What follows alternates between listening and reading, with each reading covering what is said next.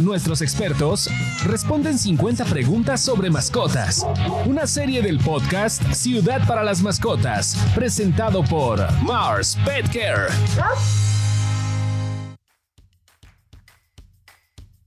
Hola, yo soy Gali Martínez y ya estamos listos para iniciar el tercer episodio de la serie Nuestros expertos responden 50 preguntas sobre mascotas, una serie del podcast Ciudad para las Mascotas presentado por Mars Petcare. En esta ocasión nos tocan dudas. En esta ocasión nos tocan las dudas de la 21 a la 30 y para ello me acompaña Alex Sánchez. Galí, un gusto volver a estar nuevamente contigo y como lo hemos repetido, con todas aquellas personas que seleccionan un momento especial para poder escuchar estos podcasts. Qué importante es ser un dueño responsable y aclarar que no va en función del dinero, sino en el deseo de mantener cubiertas todas las necesidades básicas de nuestra mascota. Totalmente de acuerdo contigo, Alex. Y si te parece, entonces iniciemos porque nuestros expertos están ansiosos de responder nuestras dudas. Nuestros expertos responden 50 preguntas sobre mascotas.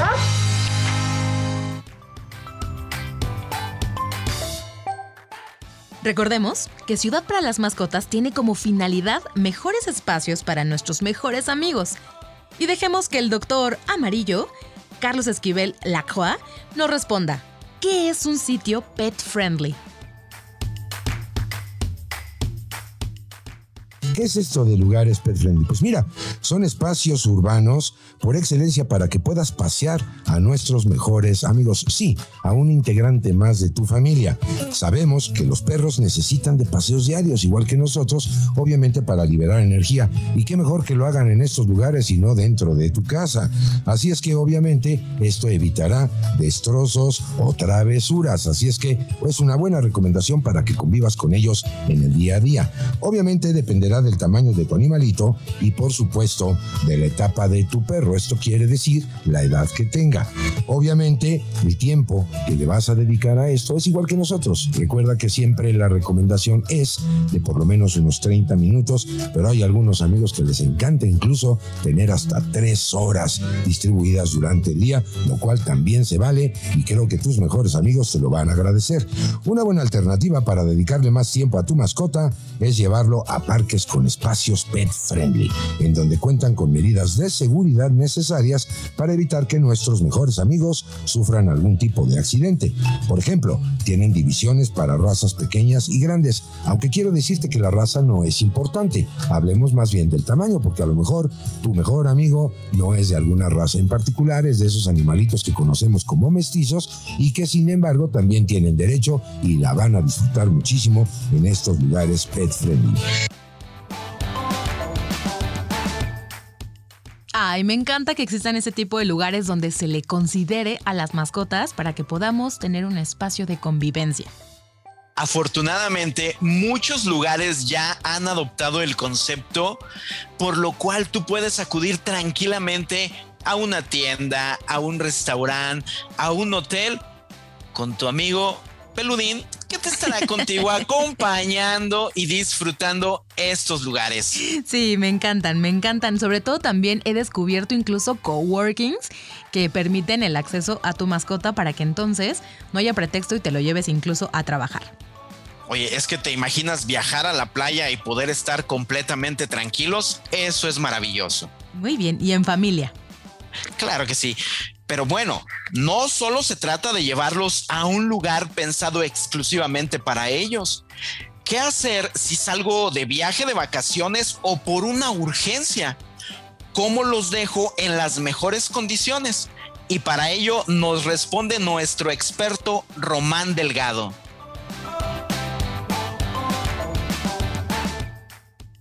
Es pensar dejarlo en tu casa, siempre y cuando te asegures de que esté el espacio correcto y la seguridad correcta para él. Recuerda dejar bien todos los objetos resguardados, todos los objetos que puedan provocarle algún daño y lo más importante de todo es que algún familiar tuyo pueda visitarlo lo más frecuente posible para alimentarlo, asearlo y jugar con él. Otra opción es si tu mascota está acostumbrada a ir de visita con amigos o familiares, es que alguno de ellos también lo pueda recibir. Es muy común ahora en día que nosotros hagamos este tipo de favores con nuestros conocidos y adoptemos temporalmente a ese compañero por unos cuantos días o semanas y después nosotros regresar el favor. La tercera opción es que puedas contratar algún proveedor de servicios especializados para estos. Fíjate Alex que esta información a mí me tranquiliza porque sobre todo en últimos tiempos he estado pensando si adopto a una mascotita o no. Pero de pronto digo, híjole, pero cuando tenga que salir, ¿cómo le hago? Entonces, la verdad es que esta respuesta me dio muchísima luz para que considere y pueda seguir adelante con mi toma de decisión la enorme ventaja de salir a pasear con nuestra mascota es que nuestros vecinos lo conocen. Así es que en una urgencia o en una necesidad, serán ellos quienes te pueden ofrecer la oportunidad de que se quede en casita tranquilo. Lo puedes dejar con ellos o definitivamente acudir al servicio del hotel para perros y eso te dejará completamente despreocupada. Eso que ni que Alex. Pero ya sea de vacaciones o en un parque o en casa, lo que sí es que las vacunas son fundamentales para la salud y es importante saber cuáles son las básicas para ellos para nunca dejarlos sin protección. Para ello nos responden Adrián Rodríguez y el doctor Fausto Reyes, del Hospital Veterinario UNAM Banfield. ¿Cuáles son las vacunas básicas para un perro?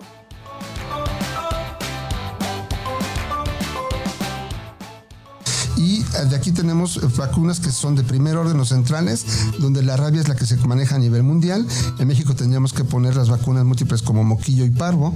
Y tenemos algunas vacunas que son secundarias o terciarias, donde ya empiezan a ser tal vez no tan obligatorias, pero que se recomiendan administrar a las mascotas para tener una mejor, una mejor protección. ¿Cuáles son las enfermedades que nos pueden poner en riesgo la salud y la vida de nuestros ejemplares? Específicamente, en este caso, como estamos hablando de los perros, Empezaríamos a hablar, por ejemplo, de las enfermedades que son protegidas por la vacuna múltiple o los polivalentes. Hepatitis viral canina, esa es una enfermedad específica de especie, no se transmite entre perros al humano ni de los perros a los gatos, son, es un virus que afecta exclusivamente a los perros y los signos, como se dice, van a ser relacionados a enfermedad hepática.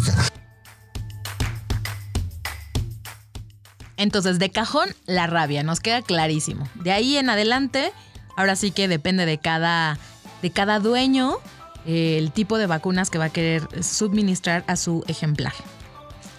Afortunadamente, las entidades federativas de nuestro país hoy en día se han preocupado por este tema, por lo cual hacen una correcta difusión de las campañas en cada uno de los estados.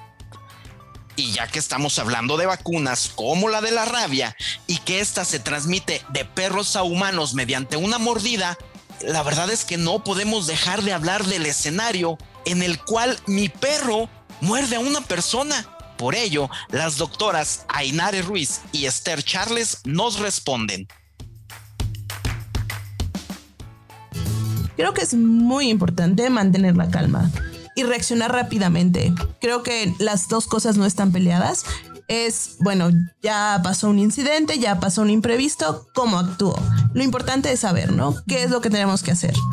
Y, y, creo que es como primero, si el perro ataca a una persona, es, hay que resguardarlo, es decir, eh, lo retiro de la zona, lo amarro en un lugar con la correa y atiendo a la persona y veo qué pasó y evalúo la situación y, cuál fue el daño, ¿no? Para tomar decisiones y responder, porque finalmente como dueño de mascota, tú eres responsable de ese animal y tú eres responsable del medio ambiente y de la alteración que él provoque, ¿no? Dentro de nuestra sociedad. Exactamente. Entonces, pues evaluar el daño de la herida, eh, si es necesario llamar al sistema de emergencias, pedir una ambulancia o si tú lo puedes trasladar a un hospital o a un médico privado y pagar por los gastos, eh, es, es muy importante que tomemos y asumamos esa responsabilidad como propietarios. Exactamente, creo que por eso es importante también la medicina preventiva. Si yo sé que mi perro o mi gato está 100% saludable, pues es mucho menos probable que, que cause una lesión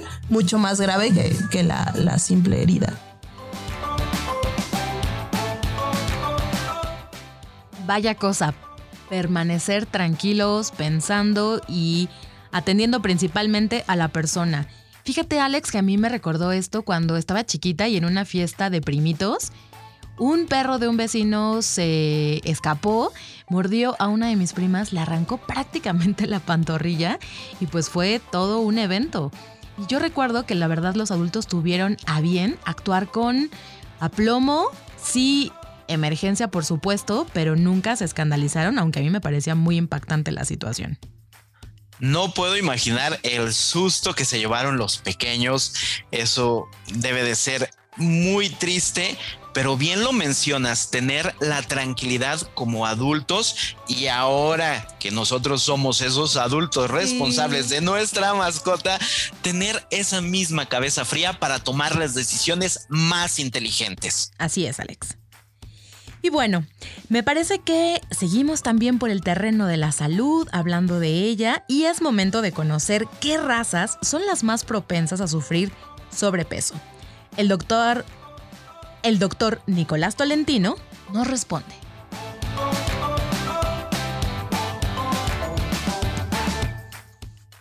Hay razas predisponentes como el Cocker Spaniel, el inglés, el Labrador Retriever, el Collie, el Dachshund, el Pug. Y, y bueno, esto por supuesto, ¿cuál es el punto aquí? Que no solo comprometemos la calidad de vida, sino que comprometemos la expectativa de vida. Entonces es allí donde tenemos que cuidar al- algunos factores.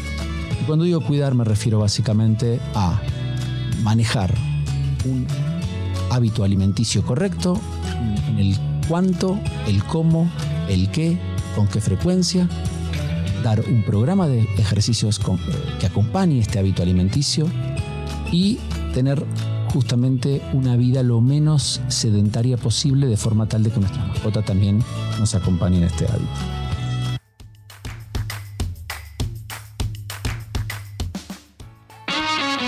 Nuestros expertos responden 50 preguntas sobre mascotas.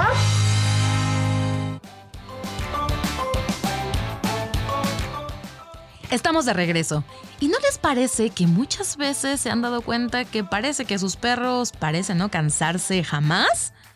Pues es algo muy común. Y para saber qué hacer si mi perro no se cansa, José Pablo López, entrenador con certificación internacional, nos explica. ¿Qué hacer si mi perro no se cansa? Creo que es la llamada más frecuente que recibo, ¿no? Cuando estamos ya en caos, no sabemos cómo tratar a nuestras mascotas, no sabemos entender, como lo digo yo, el, idioma perro, el idioma gato, no sabemos cómo, cómo piensan, no tenemos siempre la mejor intención de disfrutar eh, un perro, un gato y tiene necesidades mentales, físicas y emocionales. Y en ocasiones tenemos un perro que acumula mucha energía y se vuelve hiperactivo, aunque también debemos reconocer el tipo de raza que requieren más tiempo. Eh, el temperamento es la parte de la herencia, es la parte genética que tiene mi perro. Si yo tengo un perro cazador, tengo un beagle, por ejemplo, o tengo un perro guardián, un rottweiler, o tengo un perro de pastoreo, un border collie, pastor australiano, o, tengo un perro de compañía, tengo que entender muy bien sus necesidades. También la raza me va a ayudar en la herencia, en saber eh, en qué me puede ayudar eh, mi perro, pero tampoco lo va a definir completamente, porque puedo tener un perro pastor que no tenga el instinto de, de- de seguir borregos. Y la, eh, la parte de comprender la actividad física que necesita mi perro y la actividad mental me va a dar mucho equilibrio, me va a quitar muchos dolores de cabeza.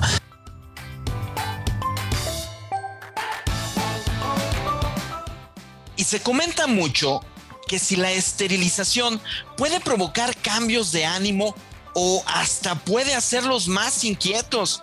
Pues la doctora Linet Luna nos responde cuáles son los principales mitos sobre la esterilización. ¿Cuáles son estos eh, mitos que llega a haber eh, alrededor de esta esterilización? Bueno, por un lado es que las hembras eh, se dice que deben de tener al menos una camada, ¿no? Y después que las esterilizan. Podemos esterilizar a nuestras hembras antes de tener esa primera camada. De hecho, se recomienda dar o hacer esta esterilización antes del celo, que más o menos sería entre los 6 o los 7 meses de edad, dependiendo de la talla o de la raza de las hembras. esto nos va a ayudar a tener menos problemas de tumores en glándulas mamarias. Mientras más temprano nosotros esterilicemos a las hembras, vamos a tener menos eh, tumores. Por otro lado, otro de los mitos eh, más comunes que llega a ver es que solo se deben esterilizar a las hembras y no a los machos. Aquí es importante que los esterilicemos a ambos, porque si yo no esterilizo a mi perro, lo más probable es que mi perro al tener todas estas hormonas, a lo mejor si hay una hembra eh, en situación de calle que está en celo, mi perro va a querer salirse de la casa, va a querer ir tras de esa perra y vamos a estar contribuyendo a esa población de animales. Entonces es ideal que también esterilicemos a los machos. Así que espero que nos quede muy claro que no solo es esterilizar a las hembras, ¿eh? Y no solo tampoco por una cuestión reproductiva, sino también por otros aspectos de salud. ¿Cómo lo viste, Alex? Me queda perfectamente claro que contrario a lo que se piensa, la esterilización es una muy buena forma también de protección para nuestras mascotas. Uno de los beneficios es evitar definitivamente las camadas no deseadas. Recuerden, estamos trabajando para un mundo mejor para las mascotas. Así es. Y ahora pasamos de la salud reproductiva a ¿Qué hacer cuando nosotros los humanos nos reproducimos y llevamos un bebé al hogar donde el perro nada más y nada menos que era el rey? Bueno, pues las doctoras Esther y Ainare están listas para contestar. Exactamente, todos los cambios que vienen cuando llega un bebé a casa son cambios muy drásticos, o sea, cambiamos la rutina, cambian los olores, hay nuevos ruidos, entonces hay que preparar a nuestra mascota para todos estos cambios que van a venir con la llegada del bebé. Entonces me imagino que, hay que exponer a las mascotas a olores similares a los del bebé, ¿no? Como que, como el talco. El shampoo, las lociones. El pañal. Ya sé, todas esas cosas que vamos a estar utilizando con nuestro bebé, es importante tenerlas mucho tiempo antes para que también nuestra mascota se vaya acostumbrando a los olores. Y en el momento que el bebé nace, pues a lo mejor presentarle una prenda que ya usó el bebé para que empiece a identificar que este olor es un beneficio y que va a llegar un nuevo miembro a la familia.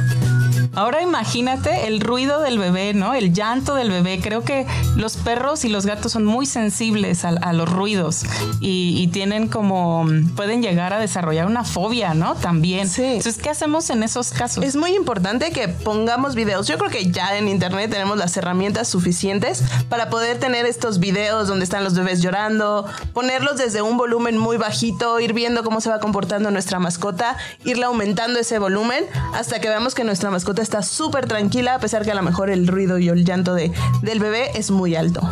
Y también he observado con, sobrinos o con amigos que tienen bebés, que por ejemplo en mi caso mi mascota se acerca y los olfatea y tiene mucha curiosidad por ellos, ¿no? Sí. Entonces deberíamos dejar que se acerque la mascota, que los olfatee, ¿no? Bajo supervisión y control de, pues el propietario de la mascota, porque obviamente eh, a lo mejor un movimiento o un llanto muy brusco de un niño puede asustar al animalito, ¿no? Sí, y si en algún momento vemos que nuestra mascota está muy emocionada o está muy intranquila o se nota realmente angustiada, pues es muy fácil romper esa interacción, llevar a la mascota a un lugar y que se calme. ¿Para qué? Para que también no empiece a asociar que el bebé es tener este tumulto de energía y estrés y ansiedad, ¿no?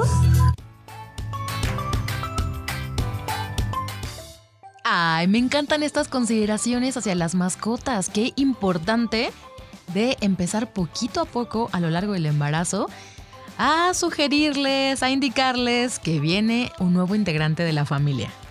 Ahorita que lo mencionas, otro de los pasos que nos puede ayudar ¿Qué tal que empezamos a llevar a nuestra mascota al parque, pero ahora a donde pueda haber eh, niños jugando y él se puede ir acostumbrando a esos movimientos? Y más aún, me vino a la memoria cuando nuestros especialistas hablaban sobre el cambio de casa, donde va a haber nuevos olores, nuevos sonidos. Claro. Imagínate esos olores que de repente no son tan agradables del bebé.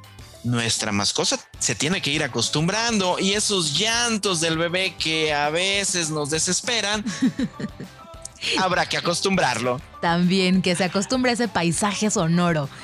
Me encanta. Oye, Alex, y en otros temas, cuéntame un poquito. ¿Hace mucho calor en San Luis Potosí? San Luis Potosí es hermoso y déjame contarte algo. San Luis Potosí está dividido en cuatro regiones. Altiplano, centro, la zona huasteca y la zona media. Y cada una de ellas tiene sus características muy en particular. Y quiero imaginar hacia dónde va tu pregunta. La temperatura en San Luis es promedio anual es de los 21 grados centígrados. Por ello, siempre es importante tener presentes los efectos posibles de las altas temperaturas y los efectos nocivos en nuestras mascotas. Y el doctor Nicolás Tolentino nos dice cuáles son los indicios de que nuestro perro está sufriendo un golpe de calor.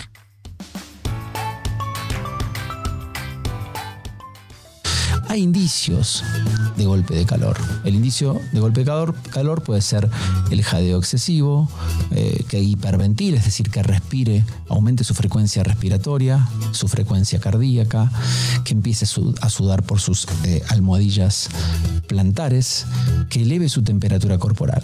Entonces, este tipo de mm, comportamiento o de expresiones o de signos o de síntomas ya deberían llamarnos la atención y no deberíamos esperar hasta otros síntomas, como por ejemplo los temblores musculares o vómitos, cansancio, este, incapacidad de caminar.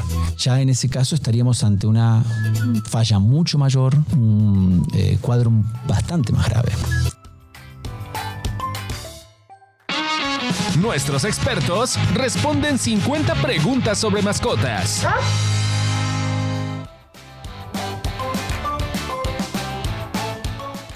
Y llegamos a la pregunta número 30. Y para cerrar este episodio, llega el doctor Edgar Islas para decirnos si los perros pueden transmitir enfermedades a los humanos.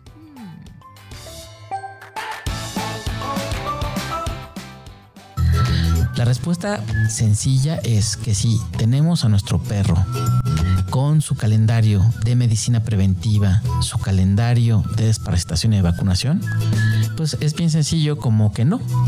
La verdad es que si nuestros perros están siendo atendidos al menos dos veces al año por nuestro médico veterinario de confianza, tiene sus vacunas al corriente, su desparasitación interna y externa al corriente, no hay probabilidad de que nos compartan algún tipo de enfermedad. Las enfermedades más comunes que nos podrían contagiar los perros son las parasitosis internas, pero para esto requeriríamos que nuestro perro primero tuviera parásitos internos, que tuviera una convivencia muy cercana, muy íntima con nosotros y que además no observáramos buenas medidas de higiene.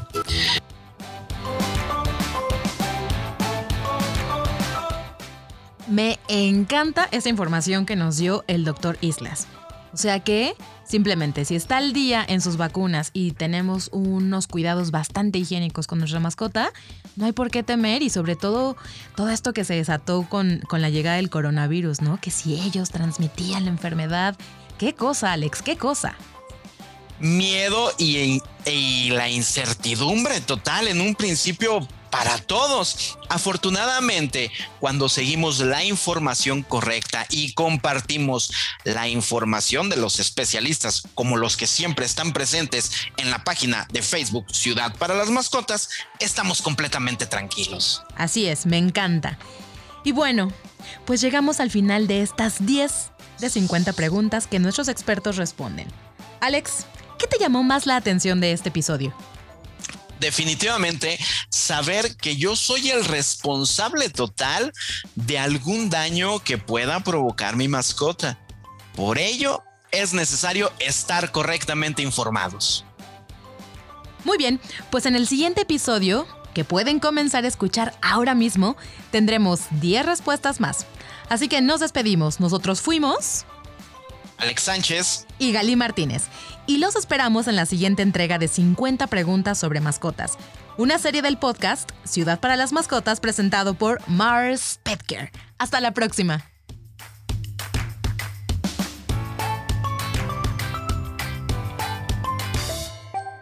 Te queremos escuchar.